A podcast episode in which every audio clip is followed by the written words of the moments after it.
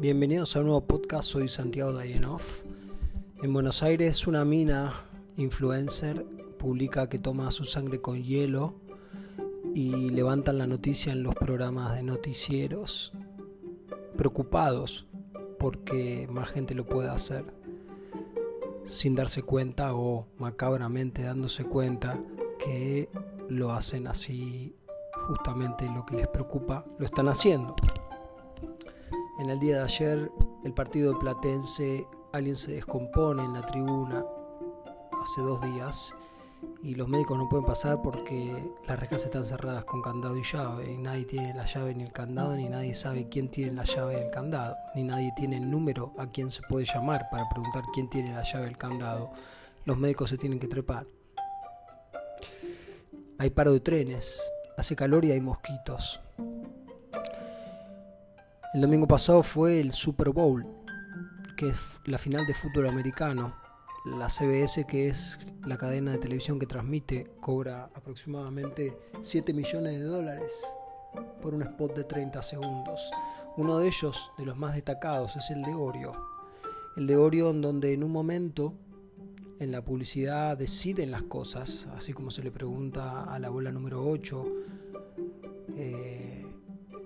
si pasa una u otra cosa depende si el relleno del la Oreo queda del lado izquierdo o del lado derecho cuando se la separa. Una manera de decidir que no está muy alejada de la realidad en el sentido de que voy hacia donde está lo dulce, voy hacia donde está la gratificación.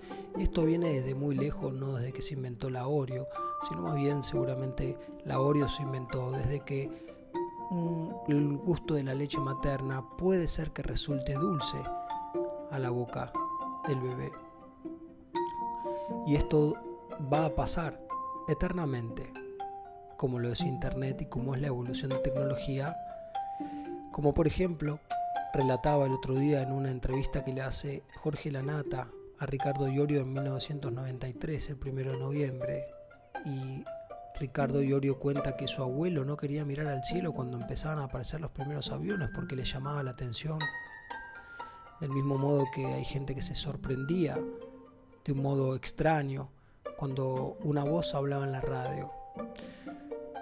No tan antiguamente, la gente le pegaba a la pantalla del cine cuando veía un villano y también en el radio teleteatro esperaba la puerta de la salida de la radio para fajar a los villanos porque se, se sentían realmente enojados con la persona sin poder distinguir realidad de ficción. Una cosa es el, radio teleteatro, otra cosa es cuando a través de un meme ya se está hablando que es en chiste algo. Entonces el chiste ya está incluido en la sociedad y además está incluido masivamente porque muchas personas en todo el mundo tienen teléfono. El concepto de viral, que mala palabra para elegir durante la pandemia, se permite que llegue a todos lados. Entonces ya nunca va a estar tan descomunicado o va a tardar tanto en llegar las comunicaciones o todo aquello que nunca te ibas a enterar, te vas, a enterar ahora y cada vez más.